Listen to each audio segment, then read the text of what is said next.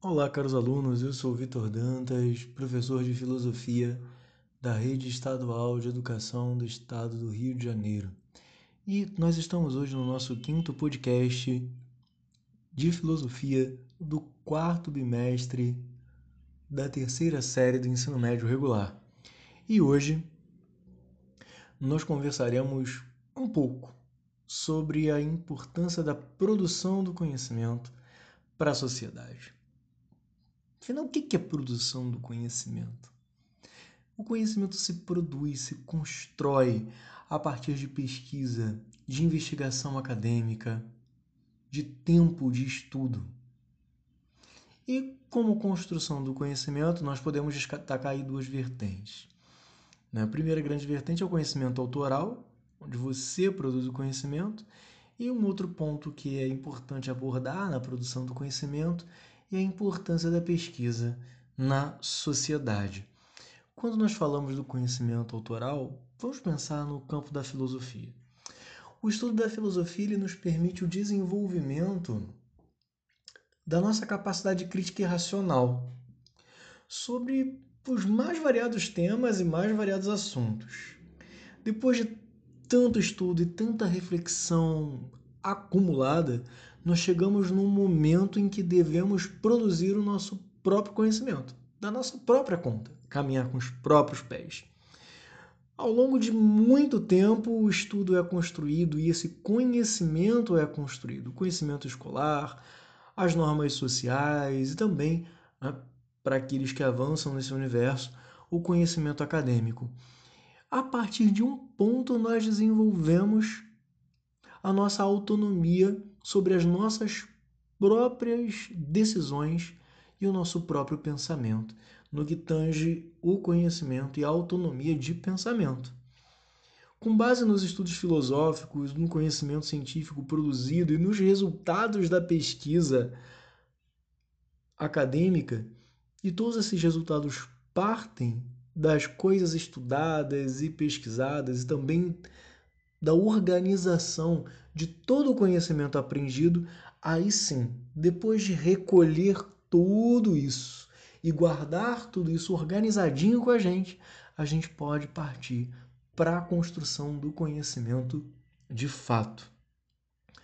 Um outro ponto interessante é que os estudos filosóficos eles incrementam, eles complementam a nossa capacidade científica, a nossa capacidade de questionar e de procurar novas informações, de construir novos conceitos e ideias, de buscar diferentes e confiáveis fontes de informação e conseguir também articular as nossas próprias opiniões, revisar as nossas posturas, reconhecer os nossos erros, ou seja, revisitar a nós mesmos.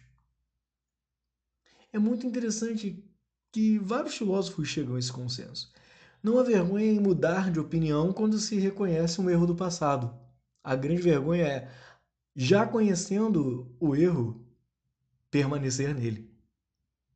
Então, quando caminhamos, nós mudamos de postura e também mudamos de opinião e não há nenhum problema nisso. Nós reconstruímos a nossa visão de mundo através do estudo e da pesquisa. Mas qual a importância desse estudo, dessa pesquisa para a sociedade? O conhecimento ele se materializa, ele se mostra para a gente em um resultado específico quando fazemos uma pesquisa. Se você tem alguma curiosidade, hoje em dia é muito fácil ir no Google. Você vai lá, digita alguma coisa e pum, aparece na tela do seu computador vários links de vários sites, etc. Nossa, muito simples isso, né? Uma pesquisa rápida, você já conhece o mundo. Você já se torna um especialista em alguma coisa. Na verdade, por mais que essa pesquisa, essa procura rápida sejam válidas, isso não efetiva um conhecimento científico. Você pode simplesmente coletar informações e não construir um conhecimento a partir dessas informações coletadas. Para construir um conhecimento, não é necessário apenas ler alguma coisa em um, dois ou mais links que você encontra no Google. mas é necessário sistematizar hipóteses, conhecer mais a fundo, ler mais sobre aquele tema que você está pesquisando, em diversas fontes, em diversos autores, ou seja, uma mera opinião de duas ou três clicadas não é um conhecimento construído, não. É apenas um, uma fala, de repente, baseada em uma ou outra informação que pode até estar também incorreta. Então, não é um conhecimento racional fruto de pesquisa. Tudo bem? Para dizer que você conhece a fundo algum tema e algum autor, é necessário pesquisar mais. É necessário sentar lá na cadeira um tempinho e ler com atenção, pesquisar com afinco, perguntar, investigar e não se contentar com a primeira resposta que parece bonitinha e razoável e agradável. A pesquisa pode ter diferentes métodos, a depender dos objetivos e das finalidades daquilo que você está pesquisando. A pesquisa ela é o pilar da produção do conhecimento científico. A pesquisa é a primeira coisa que se faz.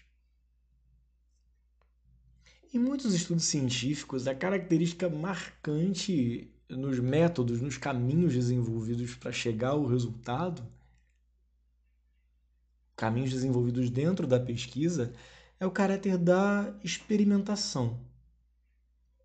Por exemplo, para sabermos se uma ideia ou tema tem validade, nós precisamos comprovar se na prática aquela ideia ou tema funciona. Lembra lá o Newton com a gravidade? Não é fácil fazer uma pesquisa, pois ela incorre em muitas tentativas, ela exige experimentação constante. E um trabalho extenso. Mas por mais que seja cansativo e longo o trabalho de pesquisa no desenvolvimento do conhecimento científico, esse conhecimento desenvolvido é de grande valia para a sociedade.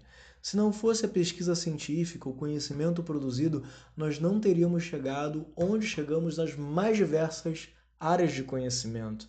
Nós não teríamos carros, aviões, computadores, internet, nem sequer fogão a gás a pesquisa é necessária para o avanço da humanidade, para o avanço científico nos mais diversos âmbitos. Tá certo, queridos? Hoje ficamos por aqui. Até a próxima, um forte abraço e tchau!